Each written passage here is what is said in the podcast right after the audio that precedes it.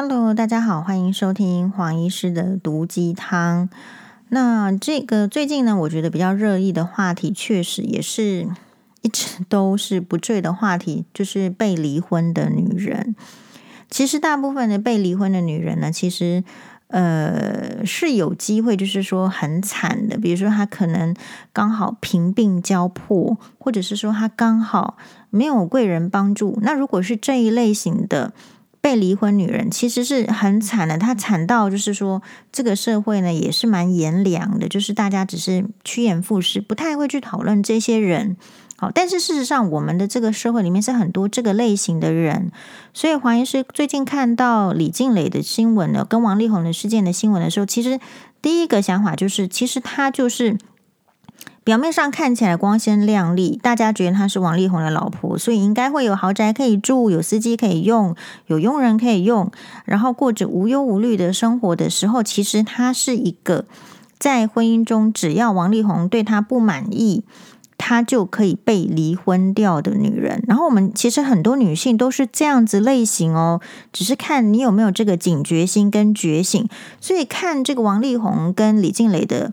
呃，婚变风波呢，所有的女性要很注意的是，不是在那边看笑话，不是在那边看风凉话，不是说呃要去打击李静蕾。好，我觉得很多的女性是在打击李静蕾的。那有网友就是呃分享给我说，好像最近珍妮就是唱这个很多著名的老歌，然后去香港发展，然后后来回到台湾，好像是在宜兰还是花莲花莲的这个还是桃园哪里呃自己。自己在那边过着这个农耕生活的这个大家都很喜欢的呃老牌巨星珍妮小姐，她也出来说：“哎，李静蕾好像是怎么样呢？哎，她是她是说 李静蕾怎样？我有点忘记，大概类似就是呃最毒妇人心这样子的一句这个标题啦。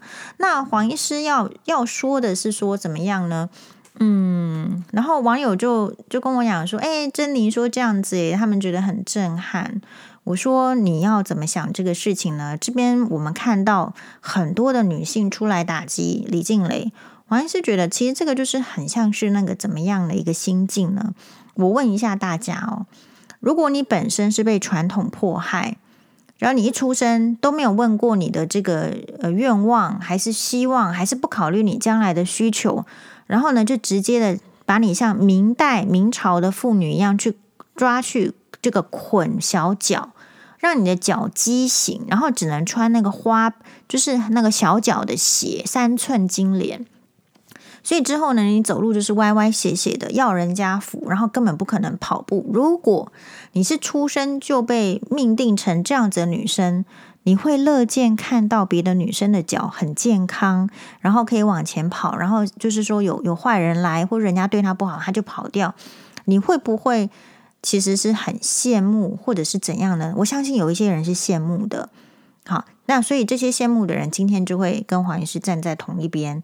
但是反过来说，也有是那种人性是比较没有办法那么好的，就是说，因为他自己是很惨的、很悲惨的，所以他也希望别人是应该要捆小脚的，应该要脚步要畸形的，应该要就是说。呃，就算有什么什么火灾啦，或什么你都跑不动的，你你会希望他是那样子的人。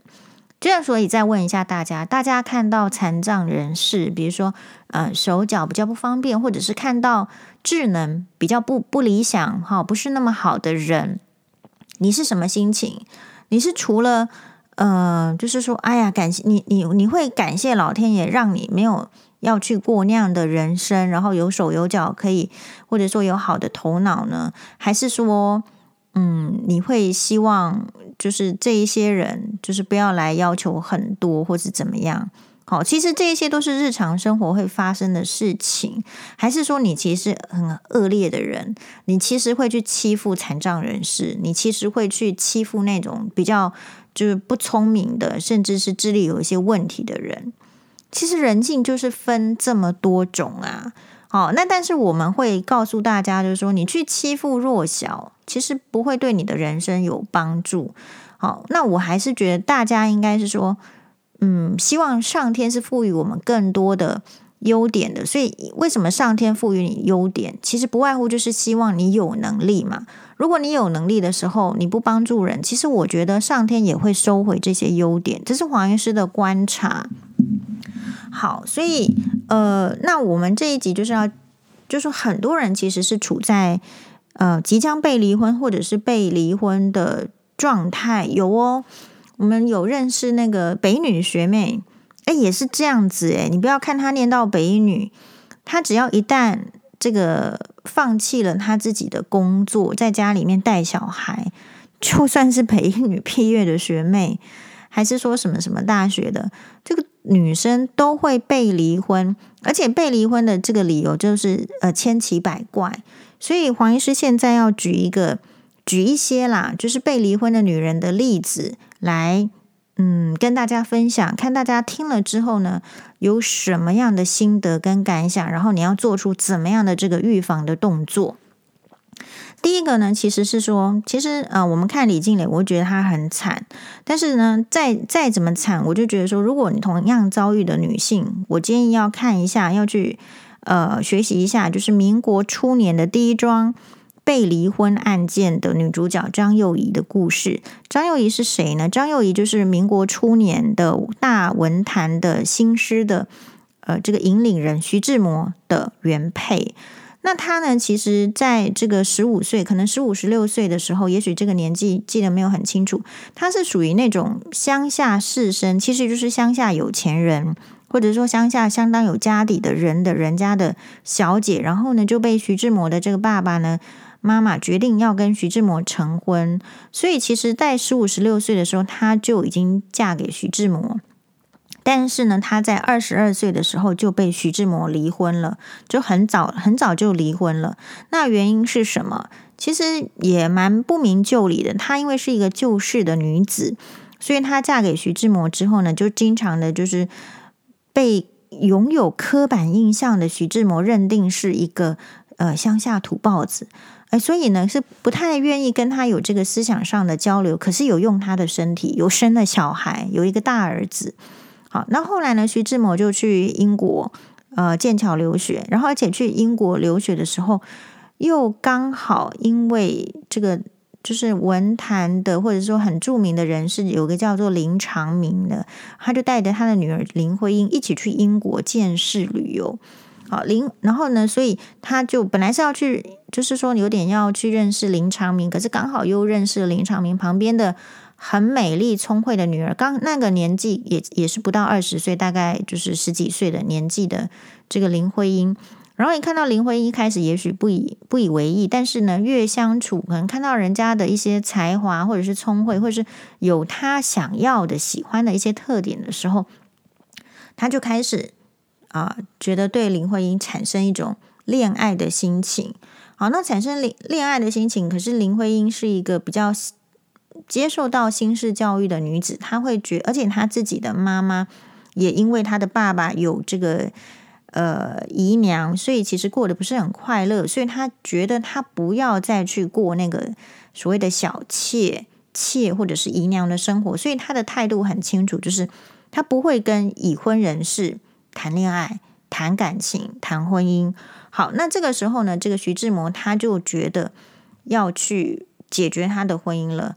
那这个时候呢，呃，张幼仪呢是在本来是在他们的就在中国的老家，然后呢是诶，大家觉得说他夫妻可能分离的比较久，所以他就到英国去找徐志摩。那找徐志摩呢，徐志摩也是用了他的身体，所以怀孕了之后，我们首先看到这个渣男怎么样呢？这边跟王力宏有异曲同工之妙，就是，可是问问题是，到底是 可能。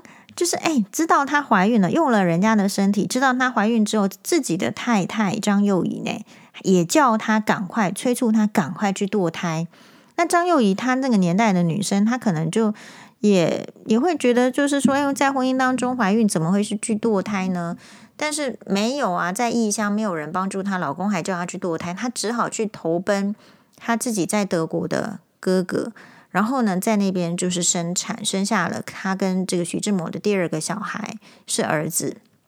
好，那生完儿子之后，其实在这段过程当中，你看他为什么要去投靠哥哥？就是徐志摩虽然家里也是非常有钱的，对这样子的老婆他不喜欢的，就是不闻不问，所以他是没有办法。如果说他有钱，他是不是可可以在英国做少奶奶也是可以呀？但是他就是被不闻不问，所以他只能去投靠他的德国的这个哥哥，然后在那边生产。好，生产完两周之后，其实徐志摩就冲去。找他，并不是看生产之后的小孩子，也不是看他，就是马上掏出离婚证书，说：“来，你签名。”那当时呢，张幼仪会想说：“哎，这个离婚是大事，就告诉徐志摩说，嗯，因为这个婚姻大事都是父母做主，所以这个离婚大事也是要请示父母的意见。”好，他就这样跟徐志摩讲。没想到徐志摩当然是就是很。很急着要去追林徽因嘛，所以为了急着去追这个第三者，这个第三者这边的意思是还没跟他发生什么感情啦，也许，但是就是为了赶快要获得单身的权利去追求另外一个心仪的女性，所以他就说没有办法等，就逼着他要赶快签字。那张幼仪没有办法，也就真的签了字。好，签了字之后呢，他自己就想说，其实蛮刻苦的哦。就是在德国，据说是因为当时德国跟英国比起来的话，德国的生活水准，呃，就是需要的费用还是相对低，所以他就在那边一方面自己照顾小孩，然后跟另外一个女性朋友合租一个地方，然后想说呢，要好好教育这个小孩。既然都已经到外国了，干脆去学一个新式教育，然后就去德国的，就是呃幼教去学幼教。只是说，上天真的是对他还是蛮，呃，蛮残酷的。因为呢，就是没有好的金源，所以呢，据说是没有办法每天喝牛奶。所以这个呃小儿子就后来生了什么病，两岁的时候就就一时罔效，就就往生了，就死掉了。你看，一个妈妈为了这个小孩子很努力的在生活，然后甚至要去学幼教，结果呢，还没有学完，这个小孩子就就是因病就去世了。所以其实。嗯、贫穷会限制限制这个小孩子的生长，一定的啊。就算他的爸爸是这么有钱，诶，张幼仪没有金钱的帮助，他也要去算计他的生活，就没有办法啊。没有办法的时候，到最后还是真的会有一些生活的困顿跟这个医疗的困顿嘛。好，所以你说爸爸有钱，你不给小孩子钱用可以吗？其实张幼仪就说不可以啦，这一定是不可。他的 case 你就会知道是不可以的。好，然后呢？其实，在小孩子突然就是养到两岁，然后这因为因为贫穷没有办法就好的这个食食材，没有办法好的医疗就去世的时候，去世后大概不到，好像也是不到两周，这个徐志摩呢又来找他。那徐志摩这时候已经。已经绕了一大圈，绕了一大圈是说，他虽然拿到离婚证书，对不对？小孩子刚出生的时候，他就去逼人家离婚，拿到离婚证书。可是其实林徽因并没有接受他。林徽因后来是跟这个他那个徐志摩的呃，这个跟就是的老师，也就是梁启超的儿子梁思成在一起。那后来等到梁徽因很老的时候，哎，人家访问说，你当时候为什么没有接受徐志摩？林徽因是很理性的女性，因为她其实是学新式的这个现代的建筑的，她可能比较理性。虽然说有一些文学上的才华，但是同样具备理性的特质。她就说，她的观察是，其实徐志摩喜欢的不是她，而是徐志摩把他的一些呃比较浪漫的情怀或者情绪呢投注到他的身上。所以他会觉得这样子的热情其实是很短暂的，因此没有接受他，去接受另外一个比较老实可靠的梁思成吧，大概是这样子。所以没有接受他，等于是徐志摩也失恋了。然后徐志摩失恋的话呢，人家就安排他呢，刚好有个机会是有一个他他跟梁启超的，等于在梁启超下面当学生的时候认识一个很久的同学。然后呢，其实也是一个等于是当时的比较像是军人的王根。然后王根呢就说拜托，因为他要去哈尔滨当警察局局长，那可是他的太太陆小曼又不喜欢哈尔滨那种冬冬天呢，这个冰雪地下面一些没有社交生活很困难的地方，所以就小孩那个陆小曼就回到北京，所以就拜托徐志摩去当护花使者。结果这一护呢就护出感情来了，就发生了一个不伦恋。好，那这个不伦恋呢，让这个王根呢，就是戴了大绿帽子，当然非常生气，然后整个那个社交剧就哗然。所以徐志摩是因为这样的事件又避走欧洲。那避走欧洲呢，是在家里两老的催促之下，他去找张幼仪。所以你你不觉得其实张幼仪就是一个，就是很很像现代女性在婚姻当中，就是说这呼之即来，呃召呃招之即来，呼之即去的那种女子吗？对，我叫你，然后叫要理你就去找你，然后不理你的时候呢，都在做自己花天酒地的事情，完全没有想到。其实很多人的待遇，你说他们离婚的时候是一一九二二年，那现在李静蕾要离婚的案件是二零二二年，其实差了一百年嘛，对不对？可是女性的被对待的这个地位有差到这个有进步了一百年嘛？其实不太有，对不对？大家看得出来。好。那所以，如果是被离婚的女性，都是很强烈建议去了解张幼仪。在了解之后，你后来会稍微有点比较 感动一点，是说，虽然说这个徐志摩对她是这样，但是你看，就是张幼仪她是有资本的。有资本的意思是说，好歹她后来有接受教育，然后再回到这个中国，然后因为一些背景，比如说她哥哥的介绍，她可以去什么上海商业女子银行。把一个烂摊子再弄得不错，然后在这个有钱才有办法做事嘛。好，在他的这个徐志摩的爸爸，就是他的这个前公公，还有徐志摩的这个成出资成为股东的情况之下，他也开立了公司。他后来是一个成为这个商业比较有成就的现代女性。然后现代女性现代到就是后来有认识一个医生。那要结婚，他又回到就是女性，就问他的儿子说，是不是可以再嫁给这个人？那他儿子都很同意，所以后来再嫁给别人，在老年的时候，好，然后所以这个是老天爷有时候，然后徐志摩给他的考验是什么呢？后来其实就娶没关系啊，就是娶陆小曼啊。问题是这样子的一个，就是就是从小被呵护长大的千金，然后就是没有。没有一些盘算的，其实就是很快的会败光家产，好，很快的会经济困顿，所以徐志摩就要去兼很多课，甚至呢，为了要有一张比较免费的机票，去做了一个，哎呀，这个就是会会空难的飞机，然后真的就后来是为了要去赚钱，然后在飞机坠世中呢，就很早的就过世了，三十四年，三十四岁的时候就过世。好，那所以这个是第一个民国。第一个被离婚的女子的案件，那她是好在她自己有家世背景，而且她的夫家就是前夫家呢，也愿意觉得说，其实这个媳妇不错。你再看对比后来的陆小曼跟婆婆也处理得不好，想要自己过好日子的人，一定会跟别人处得不好啦。好，那所以后来她算她这个夫家算是有资助她一些的，所以没有真的泯灭到良心太多。或者是说，因为他有这个小孩，所以他也愿意去照顾这个前夫家等等。所以陆呃，这个第一个被离婚的女子张幼仪，其实，在那个传统的时代下，虽然很不堪被离婚，但是也得益于当时那个传统下的公婆还算是有一点，就是说良心啦，愿意帮助。到了现代，我们看到的这样子公婆是更少的嘛，顶多就是看到这个。香港富商这个谢玲玲的这个婆婆对谢玲玲还挺好的，对吧？就很少，这个案件是越来越少。所以女性，你说你要做到什么样的程度呢？我相信大家都做的跟张幼仪其实也差不多。你在在家里呢，这个生儿育女，然后照顾这个、公婆，其实做的都差不多。但是公婆能够反馈的，老公能够反馈的，随着时代的进步，其实越来越少了。就剥削完就看不起你，就就不要了。那像其他的这个欧洲的被离婚的女性，历史上非常非常多啦。哦，那我们如果看亨利八世，因为他娶了六个老婆嘛，所以很多 是被离婚的。比如说第一个老婆结婚的时候，其实是因为要用西班牙的国力，好要结盟，所以娶了西班牙的公主。但是娶了之后呢，诶，生了三个小孩，也许都夭折了，或者是只留下一个大女儿，就开始讲不对劲了。我一定要有个继承人。就就要废掉他，要跟他离婚哦。就算教廷不同意，他就自己创立一个英国国教，把他离婚掉了。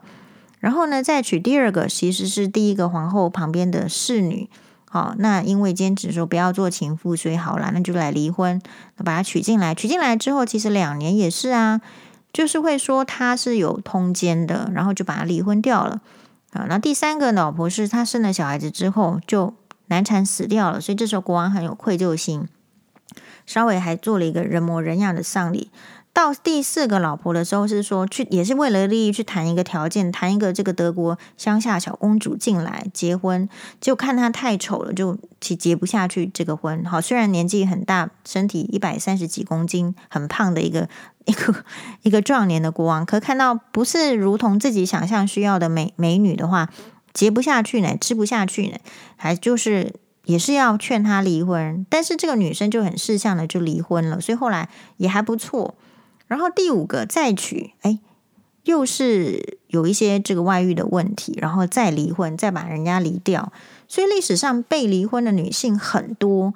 然后如果是男性要离婚的时候，都会把这个女性上身上哦泼很多脏水，他都不会想说就好好的处理，就把他泼脏水，然后就说哦他们是没有问题的。其实李静蕾今天我觉得她的她的待遇也是这样子。哦，所以我们可能要去了解，就是人家为什么要离婚啊？为什么会迫使另外一个不离婚？其实就是条件没有谈拢嘛。如果条件谈拢的时候，哎，其实也没有什么被离婚的问题。所以有时候你就会再问说，为什么条件谈不拢？因为当一个女性在婚姻中被压抑或是被鄙视到某一个程度的时候，你看不起的狗或看不起的人，你会给他好东西吗？其实是不会的。那你说你一个女生，这个离开这个家庭，你会不会希望要有一些资本呢，来重新站起来呢？当然是需要的，不然你你为什么张幼仪可以让大家觉得哇，这个大快人心？不就是因为她还有一些遇到一些贵人，包括她哥哥，包括徐志摩的爸妈，还有就是说徐志摩不是这么混蛋，好，大概是这样。所以如果想走这条路的话，我觉得不是不行，但是可能要。要给人家留一条路，这个路可能就是你小孩子要照顾好，然后基本的生活要照顾好。那这样子的话，男生要去找谁谈恋爱？要找陆小曼那样的女人谈恋爱，黄医师都觉得哦，OK 呀。好，那感谢大家的收听，马丹呢。